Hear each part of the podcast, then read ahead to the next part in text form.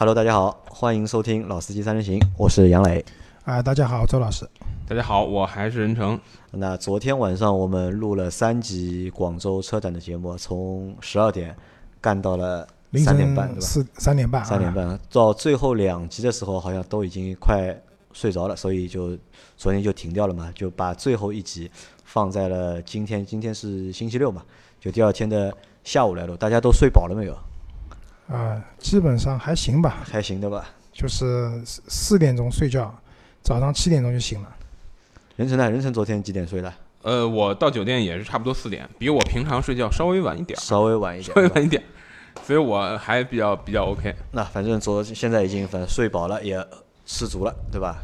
现在也不饿了。那我们继续昨天的那个，昨天我们是最后是说到那个大众馆，对吧？嗯，大众馆六点一，六点一。那昨天我们有说到斯柯达吗？有斯柯达有啊，你哦不是乱喷那个吗？你不是吐槽了那个哦对对对迪亚克 GT 嘛，对吧？好吧，那我们继续啊开，始以。后我们的节目里面不允许再吐槽斯柯达和上汽大众了啊。啊，这个故事我们到后面再说，对嗯吧？好，那我们去下去到下一个馆，就七点一馆。七点一馆那个那天我跟杨磊就是这个馆是要拐个弯嘛，其实就个过道，对吧？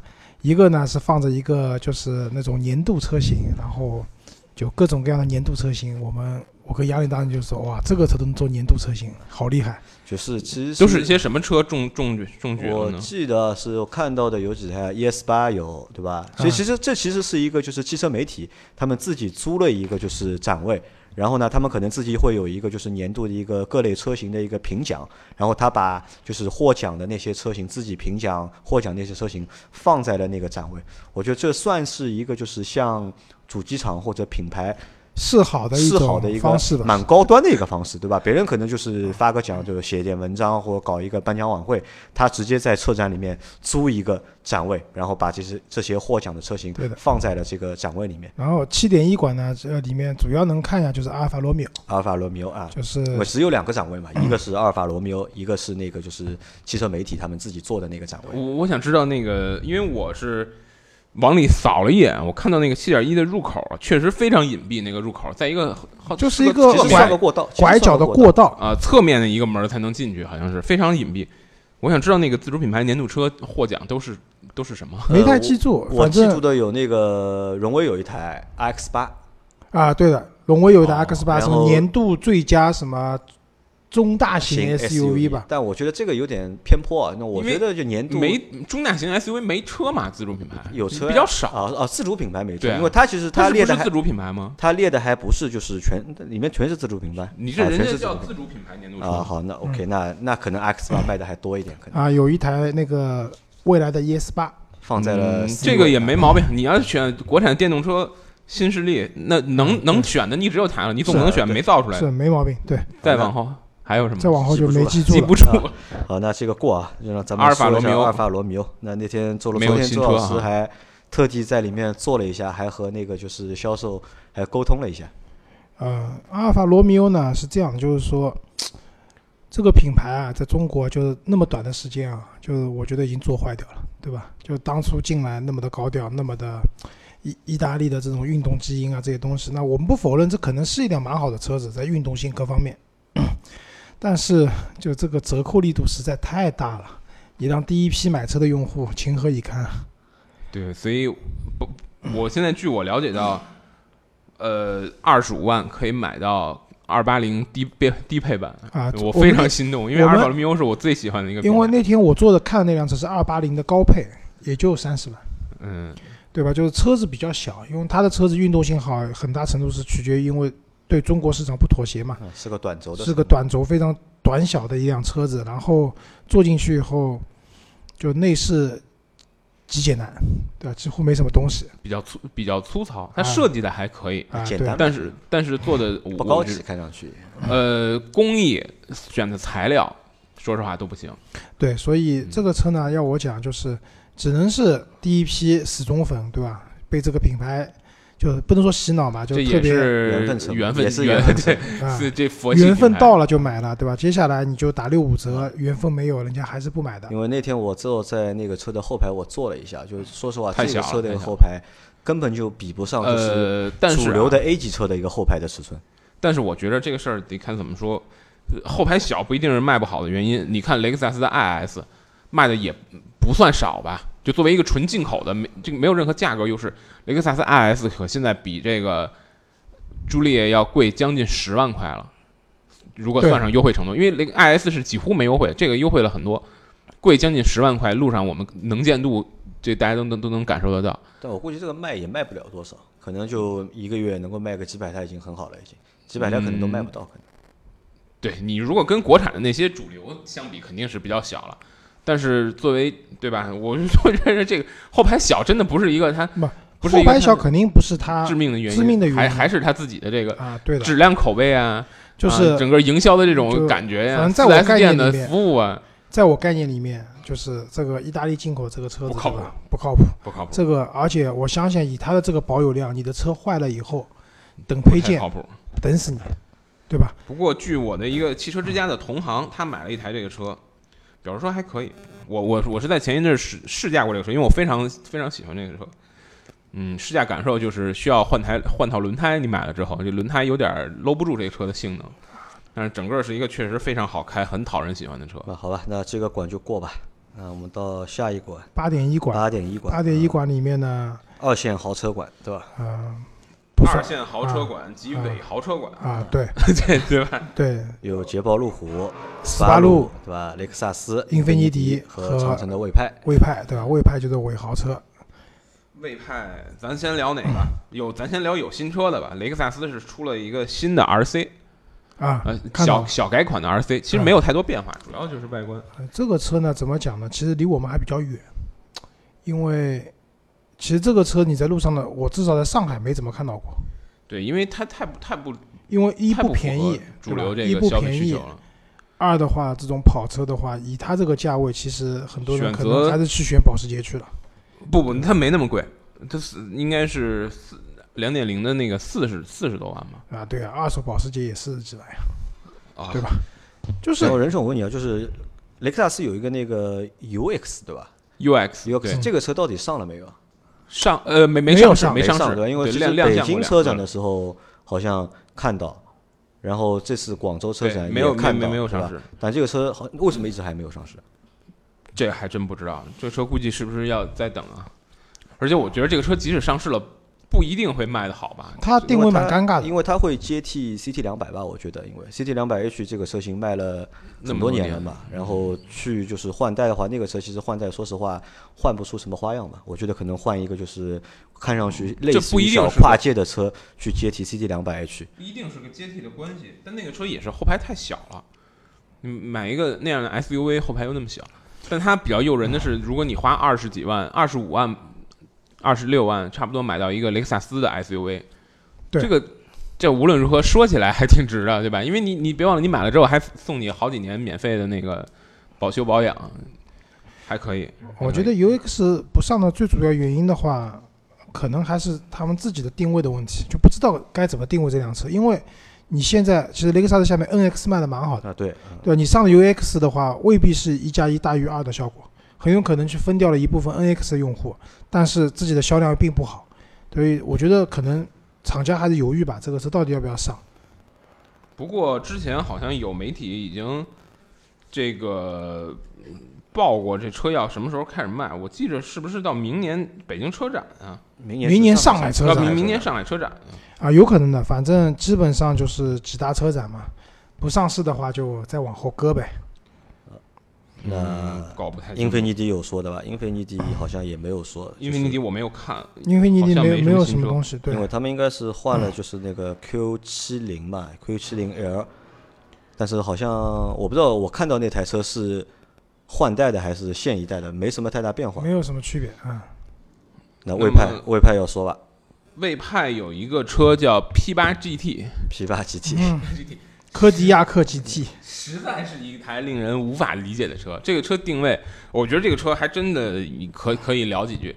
这个车首先你听名字就能听出来吧，是一个 P 八的这个换代，就是怎怎么讲魔改车型啊是不是一个 GT 嘛？P 吧八的这种溜背运动版。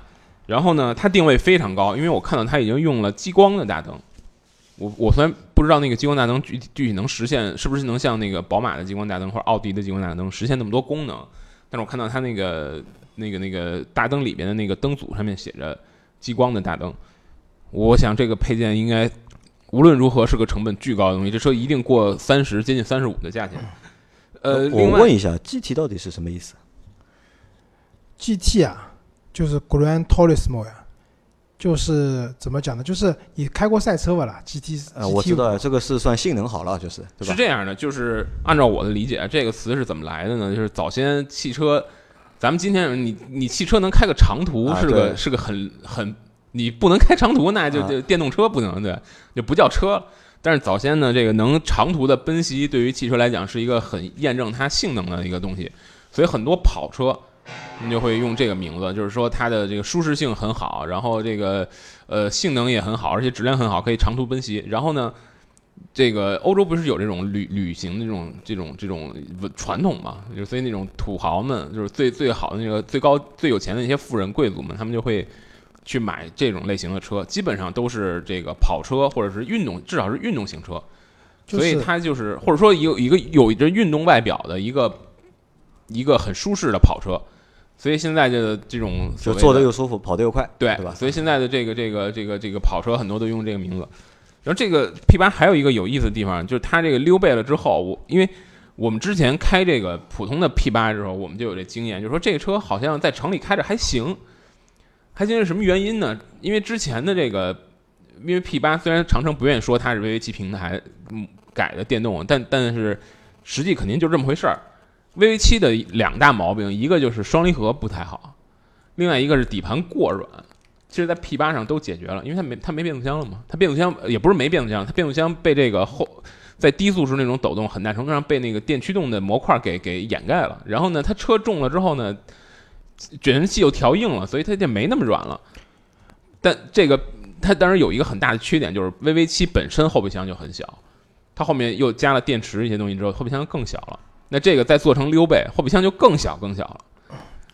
我我觉得啊，就是为这些车子啊，就是我我对他们的解读是这样，就是 豪华度、配置的丰富度这些东西，其实，在我们现在国内的这些品牌来讲，它都是领先的，对吧？比如说它的车上都带那个空气净化器，对吧？就是它的内饰的工艺，包括设计，对用的它都料都是很都不差那个座椅坐的也非常的舒服。对。但都不差。我原来就讲嘛，那个和比亚迪唐相比有一问题，比亚迪唐你如果把它当成一个十几万的车，你觉得这内饰没问题，挺正常的，也也科技感啊、工工艺啊也都过得去。但二十几万就不对行了嘛。你你因为当你插插电混动之后，它变成一个将近三十万的车，你就觉得这个内饰三十万太太廉价。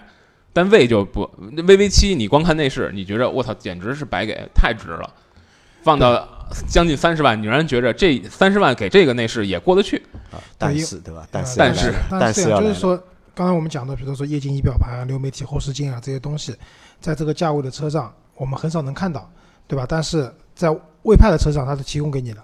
然后车子开起来呢，就像任晨讲的，就 P 八，我那个时候开参加他们那个什么城市穿越季的时候，确实，对吧？也还可以，对，对吧？驾驶感受就像人生讲的，只要不快了开，你开的太快，你会发现这个底盘搂不住它的动力。对的。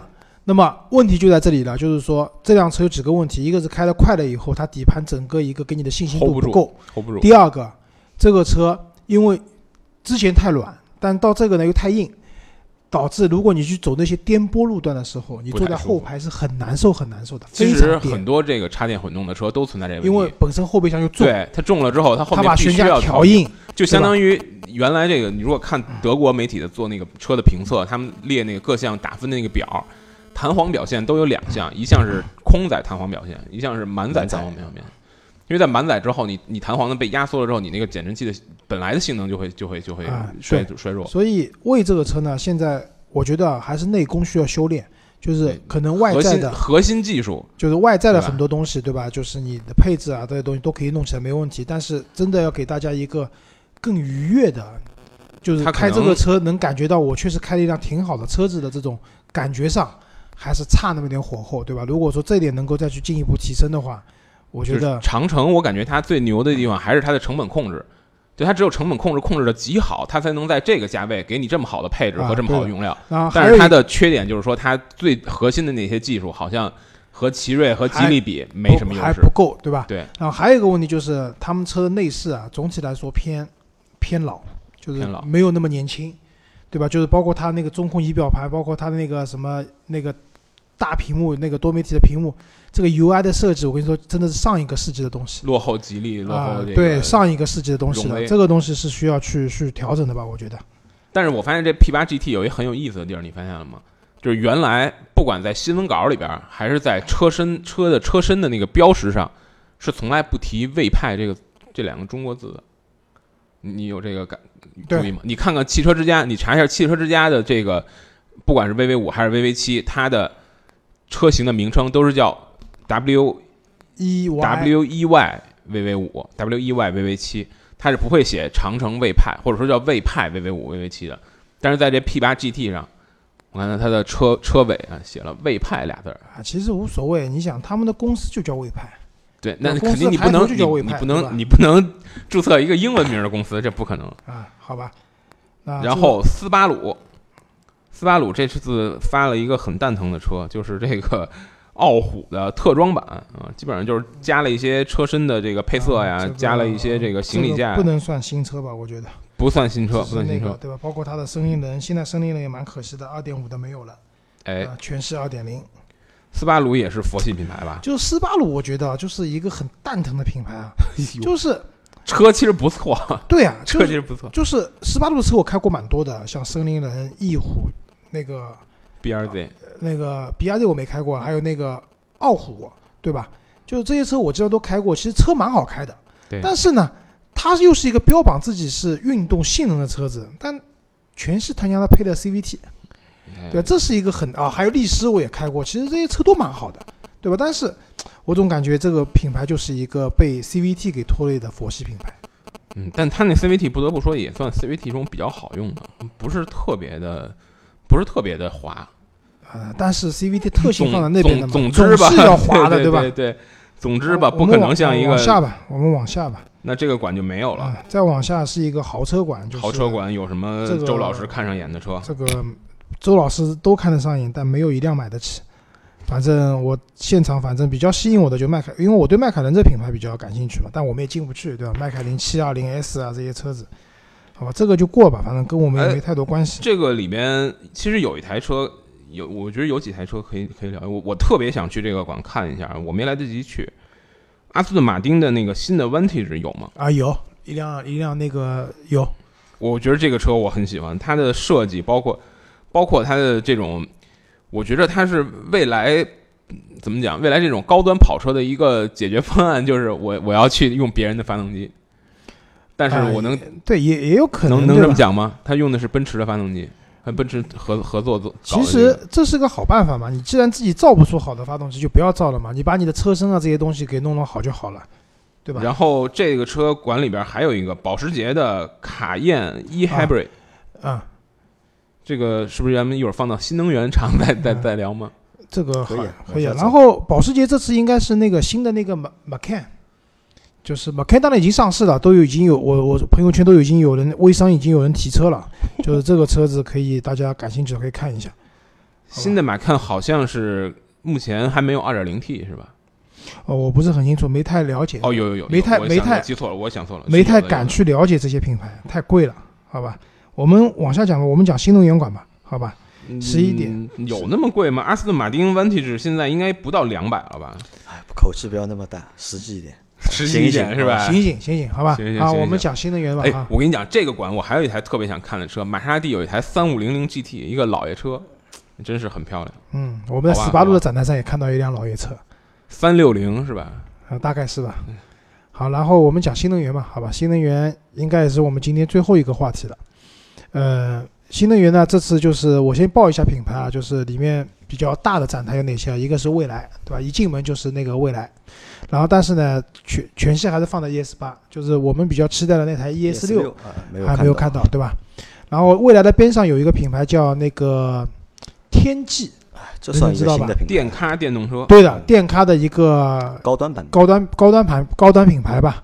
好吧，然后边上有一汽大众、上汽通用、北京现代，然后那个再往下的话，会有一些什么保时，就是保你说的保时捷啊，那个特它是它是这样，这回呢，广州车展是把新能源馆单拎出来做一个馆，有很多这个在其他场馆有展台的这个展商也会在啊新能源馆再搭一个台子。它的那个新能源对的。但是在新能源馆呢，主要是一个我依我看好像主要是个销售的功功能，而且就是因为你像比如保时捷，它在它的展台上是发发了这个卡宴的 e hybrid，呃呃，但是在这个新能源馆的这个保时捷展台是只有帕纳梅拉的这个插电混动。而且我觉我发现啊，就是这一次的广州车展，你们有没有发觉一个就是比较有意思的地方？在今年的北京车展上面，我们看到了很多就是新兴势力的，就是电动车品牌发，不管发的实车也好，概念车也好。但是在这一次的广州车展，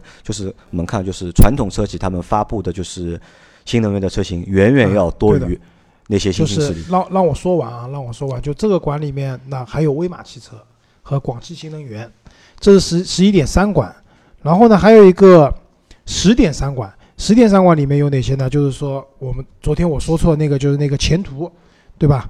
然后有那个 Polestar，就是沃尔沃下面那个北极星，对吧？那包括比亚迪，包括荣威名爵，对吧？这些我们叫得出来的。然后包括特斯拉，对吧？这些特斯拉今天是 Model 3发了这个预售价，啊，Model 3那天我们在看看到了，就是这是一辆真的极简的一辆一辆车，没有仪表盘，对吧？就靠完全靠中控那边了。然后那个馆里面包括像吉利啊、长安、长城啊、江淮新能源啊都有。就两个馆里面，就是人人讲的，有些展商其实在它本身的馆里面已经有这些车了，但是在这个新能源馆里面都又展展出一遍。那有些可能就是像我们之前讲的蔚来、威马这些车，在别的地方其实是没有的。但它小鹏没有放进来，对吧？小鹏是放在正常的馆里面的。那么它会有一个这样的集中的展示。那么刚话话题回到刚刚杨磊讲的一个问题啊，就是我们发现今年在呃北京车展，其实北京车展结束以后，我们我们跟任成一块做了一期专门讲新能源的节目，对吧？就当时可以聊的新能源好多，我还关于。关于拜腾，我还跟他争论，对吧？你是不是交定金了？对，能退吗？呃，我我试我一会儿试试。啊，因为这次我们没没有看看到拜腾。照理，我觉得拜腾应该来参加这次的就是广州车展，就他那两台就是概念车啊，还他妈蛮蛮抓眼球的，其其实我觉着不用把这个事儿过度解读，就是因为咱们昨天节目也聊了，广州车展是一个展销会，或者说是一个展销会对吧对展销会的味道更重的一个展。这次所有来参加的，除了电咖，电咖是因为时间点，因为它刚刚是发布了它品牌的这个，就所谓它叫天际汽车，它原来叫电咖汽车，就听着就特别特别怪，特别土。它是它的新产品是刚刚做了一个更详细的发布，它之前的那个 ME 七基本上是个概念展示啊，没有没有没有详细的数据，也没有内饰的图。现在这个这回是在车展前面的前一天吧，是前两天？前两天刚刚把这个车详细的给披露出来。那么这个对于他来讲是个比较重要的这个推广时间点，所以他来参展是正常的。除了电咖之外，包括蔚来、包括威马、包括其他来参展的这都交，车了已经。都是很明显的有销售目的的。比如说未来就是要卖车的啊，威马也是。威马我在那儿，我我想去看一下，那威马已经有过试驾活动什么的，我想在那儿去看一下那个车。然后那个人就把我当成可能要买车的人，呃问问了很多。啊，那我们来谈一下，就是在我们看到这些新能源车里面，不管是啊，没有，刚才人人讲的我我有点不同意见我先讲一下。其实是这样的，就是说，我们不否认，就是广州车展也好，我们昨天讲了成都车展，它可能销售导向更明显一点，对吧？然后北京、上海的可能就是展示品牌集团下面的这种实力的意味更强一点。但是呢，在我看来啊，就是，呃，其实你像拜腾也好，包括我们之前在上海参加那个华人运通的发布会，对吧？就是，呃，还有爱驰汽车这些，他们其实计划明年都要交车的。不，但他们现在没有开定啊，这这这次来的基本都是在呃对啊争订单了。但是你还是得露脸啊，我觉得就是现在这个小，定可以收嘛？北京车展你不是交了小定了吗？不是，就是现在这个情况是，我们这个信息爆炸年代啊，就是什么东西一出来，对吧？你再火，你如果不能长久的维持在公众视线里面的话，很快就会被忘记的，对吧？那我觉得像这些品牌的话，之前都很高调的发布了，对华伦运通这个牛吹的也很大的，那个是牛吹的最大的，啊我觉得。对吧？然后他现场展示了一个四轮转向的一个车子，我觉得可以把这个车拿过来嘛，在现场演示一下，多牛逼啊，对吧？嗯对吧？大大家一下就知道你这个东西了，但都没有来的原因，其实我当然了，我不否认人生讲的这个方面肯定也是对的，但在我看来的话，从传播的角度来讲的话，不应该放弃广州车展这样一个年年末最后一个这样比较大型的车展的机会，去展现一下自己的实力，还是应该的。所以可能还是会有一些问题吧，我觉得。那我本来呢有一个想法是这样的，我本来我认为呢，就是那些就是新兴势力、新能源车，对吧？他们应该是要抢这个先机嘛，要抢这个抢市场、抢先机，对吧？因为如果等传统车企的新能源车出来之后，可能就没有他们什么事情了。但这个是我本来的一个想法，但我应该昨天不是这样。但我昨天不就是这样。看了之后，其实我发现就是传统车企出的那些就是新能源车，你们有哪几辆是让能够让你们动心的？有没有？有啊有啊啊，哪哪几辆可以来聊一下 Marvel 欢 X OK 的，对吧？Marvel X 因为算算一个全新的车型，对吧？全新的一个就是电动车。呃任成，你我觉得奥迪、奥迪一创和捷豹的 iPace 我都非常感兴趣。我尤其一创，一创我觉得做的更好。你看中的都是你买不起的车。这个人成人成你没睡醒，我觉得，对吧？我们谈的现在是不，但但是你像这些 FF 九幺我也看了，我也买不起。我觉得 FF 九幺做的也很好。那我觉得就是在老百姓买得起的这那些车里面啊，就是我觉得就是传统车企做的那些就是新能源车，其实还要再等等。我说实话，我我看到现在我唯一看得中的一一台啊，就是 Marvel X 应该算一个就是新车可以忍对吧？如果是我觉拿得拿老的车来改的话，可能我唯一看得中的一台就是那个途观 L 的，就是但那个新能源的版本不太好这个我觉得插电混动，那对我这个我能够看得中，但其他我这不唐 EV 没有吗？唐 EV 我看不太中，为也看不太中。那那我不接受那个品牌吧，可能还是。哦，好吧，对吧？这个还是一个问题吧，我觉得。但是新的我们看，就是在新的就是新势力里面，就是出的那些车里面，目前看的话，就是你们有哪几台你们是看得中的？其实啊，就新的我，前途其实我们之后接下来想要聊这个话题的嘛，就新的这些车，现在有些已经交车了，有些待交车，有些还不知道怎么样的情况下，就哪些车子我们觉得未来是可以有市场的，有市场的，对吧？那这个话题你说的，那我提前开始讲嘛。那在我看来，我是比较看好威马这样的一个类型的企业的。就为什么？就是我们会去分析销量最大的这些车子的销那个价格。SUV 来讲的话，就是十五万以内。十十二三万到十五万这样的一个价格区间，是我们现在国内销量最大的一个区间。那么威马至少它的车子能看，对吧？也没有说这个车很差。然后就是跟北汽新能源那些车比的话，我觉得威马这个车造的已经很好了，呃，其实我然后它所处的那个价格区间里面，我觉得也是相对来说合适的，续航里程也是合适的。那我觉得这个车其实是未来可能会有一个比较好的发展的一个品牌。威马的车你开过了没有？我还没开过，我但我这次我是真的啊实车你刻意去仔细看了。你感其实？我我不太同意老周的说法你说一下为什么我不太同意周老师说法呢？就是我觉着你不能看销量，对吧？你至少在很大在短期内，你看销量没问题。就是说，我们认为销量多的车市场认可了，我们认为这个企业有大的发展。但说实话，某种程度上我不我不这么看，因为你看啊，如果一个传统的这个汽车品牌，它在做新能源车的时候，它不要求盈利，是完全有动机的，对吗？因为有政策的原因，有它技术这个布局的原因，对吧？它要有有很多这种通盘的考虑。那么它在最初不把盈利，所以你想那个腾势就是很明显的例子嘛。啊它要积分嘛？它一一个是要积分，一个是要试验，一个是要做一些技术的储备等等，就是它有很多动机。但作为一个新势力车企，如果你没有一个好的盈利模式，那请问你怎么继续下去呢？但是威马的问题就在于，之前我们不是聊过那个吗靠投资呀，它就要靠拿那那个投资嘛。我我觉得他最大问题就是，如果你的车本身没有足够的溢价能力，你就变成卖电池的了，你就变成一电池零售商了，帮帮宁德时代跑量。有有一个很重要的原因啊，就是现在我们因为传统车企因为底子厚嘛，对吧？他无所谓。它扛得起。但是所有的新势力造车，这些人的钱哪里来的？呃，都是个都是融资融来的嘛，对吧？如果如果从这种如果从这种角度来讲的话，那我觉得这个问题就有点有点大，就有点要讨论不了。这个问题很好理解的嘛。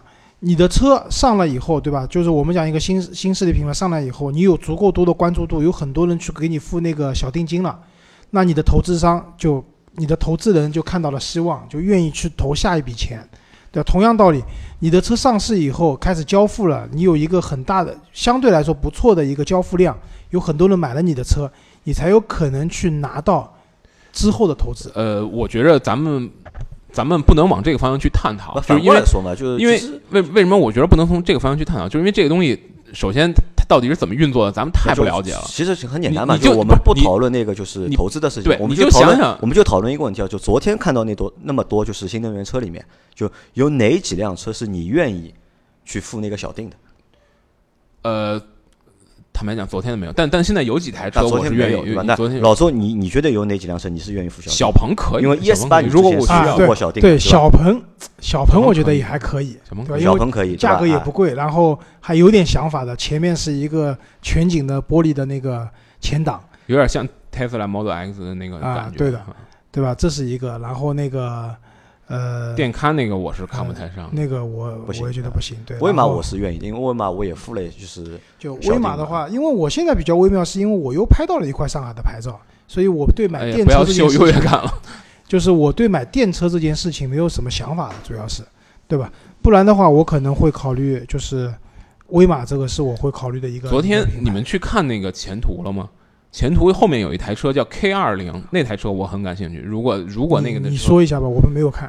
呃，就是前途那个 K 五零，我之前试过了，对，说实话，车很很很很差啊，就因为完成度很低，它很它很多时候它像个毕设，它本来卖那么贵，然后它又怎么讲，它又不是一个主流车型，肯定跑不起量来嘛。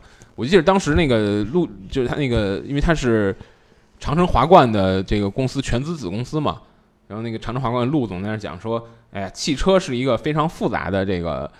这个或者说汽车被被称为叫工业的这个皇冠，皇冠上面的或者工业中的皇冠或者皇冠上的钻石，是为什么呢？就是说因为你可能也能找到很多比汽车更复杂的这个工业产品，比如飞机啊，比如轮船，但是呢，你好像很难找到一个像汽车这么复杂，同时有这么大批量的东西。我当时就心说，你这车批量大得了吗？你那 K 五零能比七四七造的多就新鲜了。对吧？七四七还造了几千个，你那个很成问题。但是它的技术含量很高，而且它的定位很独特，所以它应该是在后年，明年会开这个预售，然后在后年会有一款车叫 K 二零，这个车呢应该是大概二十度到三十度的电，相当于一个电动的，就是它定位啊，我不是说它的车啊，就是相当于定位相当于一个电动的 MX 五或者电动的名爵 MGA。啊，我觉得这个车我还很感兴趣。如果明年它会开预定，并且这个整个的量产车出来，设计上大概极靠谱的话，我我愿意我愿意付。因为我明年四月份我有一个朋友，他的电动车的摇号的这个就是排期就要到了，到了，啊，所以如果明年它能出来的话，但他根据他现在公司里面的人跟我讲，要到后年才能真正买到。明年出来我，我我可能因为那个朋友他已经承诺要把他的牌号给我用。我很想买一台 K 二零，应该不会太贵，二十度、三十度电的车不会，应该最多也就要二十万左右吧。那续航里程也是个问题了，就只能两百公里呗，就是城里开嘛，就城里通勤呗。城里通勤，你也不会开一个马自达 MX 五那个定位的车跑长途吧？这太跟自己过不去了。啊，那回到就是我前面说的威马，就是但是我们觉得就是我和老周都觉得威马这个车还不错，就是在这个价位里面和同价位的其他的就电动车相比的话，这台车看上去更像一台车。但是呢，我也发现了一个另外的一个问题啊，就是这个车我是在四月份北京车展时候看到之后交了小定，其实这个车已经开始在陆陆续续已经有交付了。嗯，对吧说是已经交了两两千多辆了，但是我遇到一个什么问题啊？就我发现啊，就是我交了小定之后啊，没有人理我。我去，其实这个和就是老周在订那个 ES 八之后，就是完全是两完一个体验，完全两样。就老周订了 ES 八之后，就是厂方有各种各样的活动，邀请老周去参加、去看车、去体验、去讲解各种的和知识像拜，腾也跟要去这一样，花各没人理对我，花各种方式去那个就威逼利诱老周去付那个嗯大定，但是我那个小定交了之后，我只是接到过一次短短信，先是接到一个短信，就是上海的一个联合车展，就他们有实车展出，就问我能不能去看，那我说我可能来不了，那我要么你在另外后约时间，我到店里面来看实车，或者是如果有试驾的话可以试驾，但那个之后就再也没有杳无音信。杳无音信了，甚至我在网上都提交了我的那个，就是他那个车可以选配的嘛，就哦，我提交了我那个选配的那个订单，但我没有付款，也没有人来找过我。其实我是一个就是威马这个辆车，我有蛮大的一个就是购买的意向，但这个我就觉得问题就来了，就是作为一个就是新的汽车品牌，那可能你把车可能造到了一个及格的一个程度，但是你的销售体系或者你的销售方式。可能有点点就是跟不上这个就是市场的节奏或者市场一个主流的一个营销的一个方销售的一个方式。我们看啊，就是新车造电动车，大家都用了很多就是新的思路，对吧？不管你是互联网思维也好，什么思维也好，用了很多新的思路在造你的产品，但是在销售上面，你可能没有去与时俱进。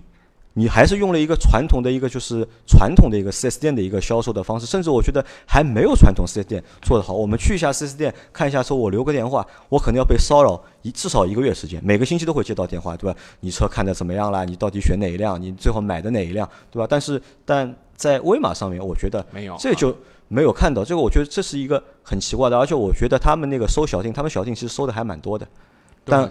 两万。还蛮多的，具体多我忘了，但是那个数字蛮不错。不管这个数字是刷出来的还是就是哦，真实的，你你说收收定金的啊，收那个小定的那个数量，哦三千那个小定收的还蛮多。但到现在看的话，但大定到底有多少？大定好像三千多台才，就我看的交付应该都交了三千多台了吧？我不知道这个我具体说，因为没人联系过我，我也看不到。所以因为如果有人和我说对吧，有多少人付了大定了，然后怎么样，那可能我也会去蹭这个热度或者挤这个就是挤挤这一波。其实问题啊就在这里啊，就是我们之前讲，就是杨内刚刚讲到，传统的车企一旦他们这些车都造起来了以后，其实对新兴的这些车企的压力会非常大。这个压力来自几个方面，其实其中有一个方面就是销售渠道，就是现在很多那个车企啊都是像未来就自营嘛，对吧？我们讲就像什么京东自自营，什么自营都自营嘛直。销嘛，那未来的这个整个一个销售团队相对来说是比较专业的，他们的销售顾问第一个热情，第二个专业，主要是人够多，啊人够多。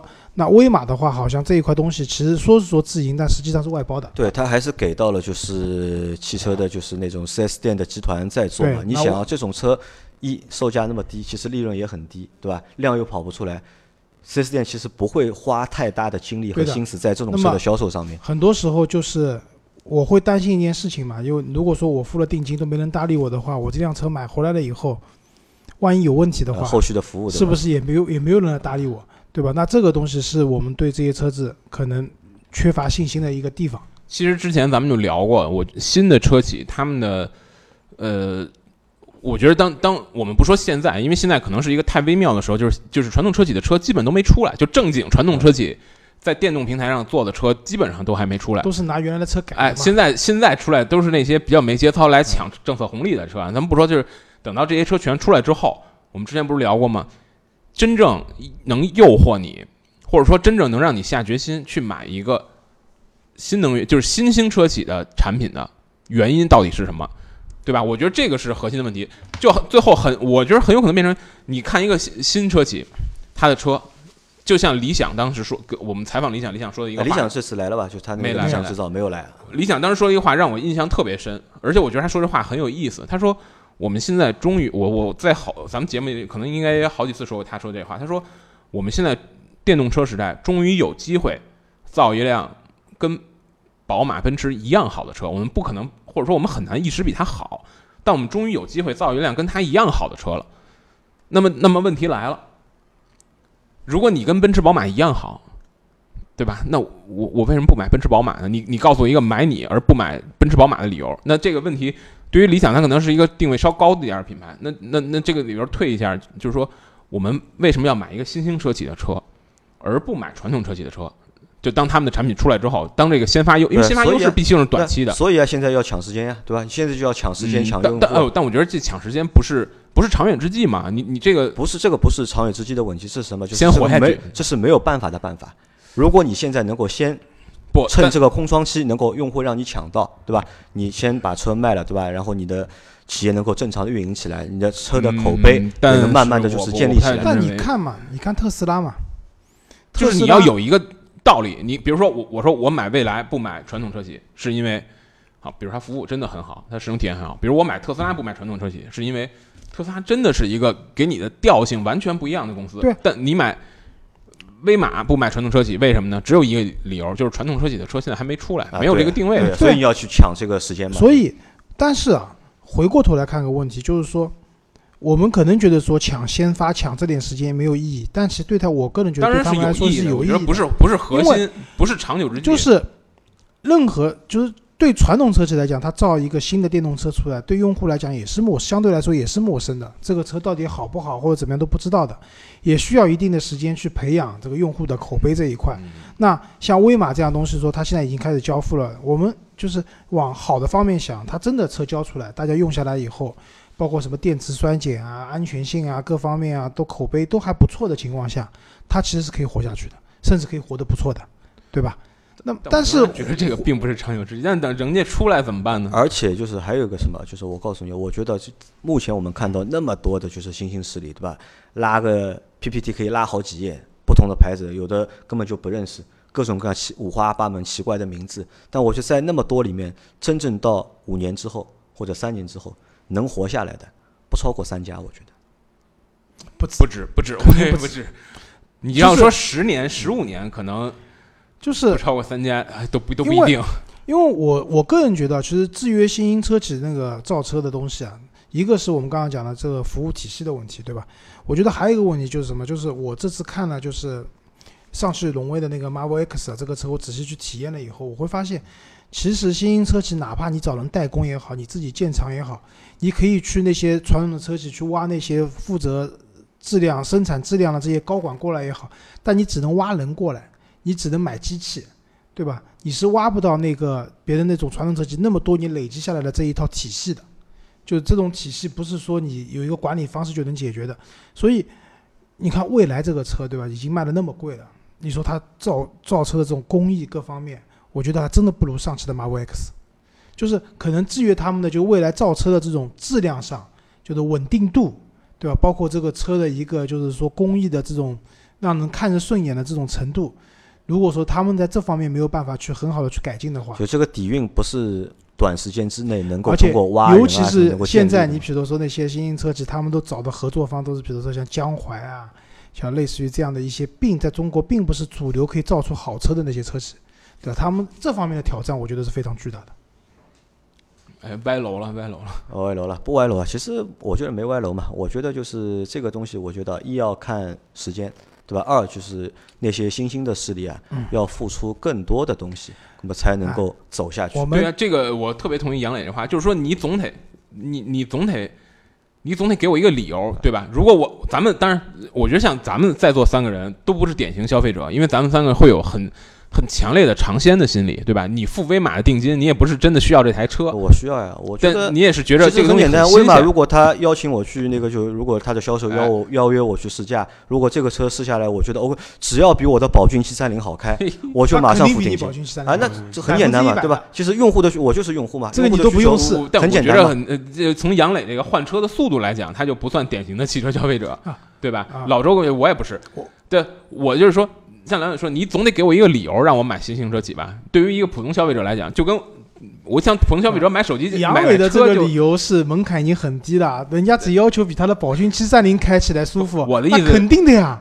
我的意思就是说，别人买车就跟我买手机一样，我我我已经用了三代苹果的手机，我我也有点厌倦。我觉得如果有新的，我愿意尝试一下。但是但如果我没有觉得厌倦，我觉得这它就是一个我不需要从手机上获得新鲜感，对吧？那那你现在你让我买一个别的牌子的手机，那你得给我一个理由，我为什么买别的牌子？它是便宜，它是设计的特别漂亮，它还是功能上有什么丰富的地方？如果没有，那那我还是买一个我信任的，我我对对吧？这就是最大的问题。现在新型车企，我觉得面临很大，就是这这这这问题任成，你这个例子举得很好。你知道在中国是安卓机卖的多还是苹果机卖的多呢？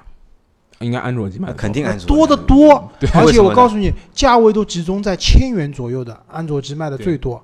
这是为什么？其实这就很好类比。我们可以讲，苹果这个手机的地位可能在电动车里面相当于特斯拉，对对吧？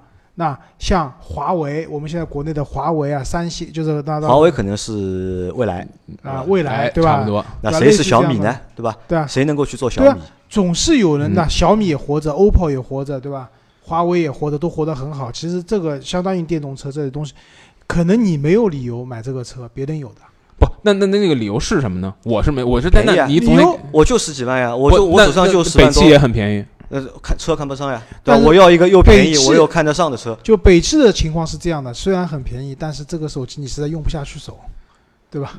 我觉着可能很快上汽也会，就比如说 EZS，你有什么可看不上的？这不是没什么问题吗？看着啊，对啊，可以啊，对吧？对吧 EZS 我觉得就没什么大问题吧。假如假如说你像你像威马差不多大小和差和差不多价位的 ERX 五，我觉得这车也没什么大问题。如差十万，差十万吗？有那么差10差那么多吗？万至少差 EX 五最便宜的车要二十25万，万二十多万，就补贴之后啊，对，补贴完价格是二十多万，对吧啊？这个其实就是我选，这个就是理由啊。新兴车的，就是新兴品牌的最大的一个啊那便宜嘛。我我觉得原因还是因为现在这个普通的传统车企的电动车太少了，对，再多一点儿就再对于用户来讲，肯定是传统的也造，新兴的也造，给你的选择有很多，对吧？每一你你去买任何一款车都需要理由的，对对对，肯定不是说一个单一理由，因为便宜我买了，对吧？对肯定有各种各样的理由。就像小鹏讲，我的那个最顶配车上上面有一个全景摄像头的，出去旅行的时候帮你拍照，这也是个道理，对吧？也是个理由，对吧？这个好，我们最后讨论个问题啊，就是我们回到那个特斯拉身上。这回有特斯拉的，Model 3三三吗？有有有。我没看到，有 Model 三它圈在里面了，就不让开门，就是我们只能 Model 三今天刚刚发了价格，你知道发了多少钱多少钱？你猜多少钱？三十。三十，五十八点八万啊，那到就是六十九点八万，它发的是进口版的嘛？长啊对，海外版的呀，长续航全轮驱动和高性能全轮驱动，啊。就是五十八点这个太贵了，这个相对于同配置在美国是多少钱呢？二十四万起，对啊。就五十八万的。那特斯拉不是号称不加价的吗？这什么鬼？我也不知道。我们我们讨论一下这样一个问题啊，定就是金八千，呃，八千早就开始收了。就是我们讨论这个问题啊，就是特斯拉大家知道，就上海的临港啊那边批了一块那个新能源造车的那个地那块地，不出意外的话，就特斯拉会拿下来的。也就是说，将来的 Model 三会放在上海的那个临港。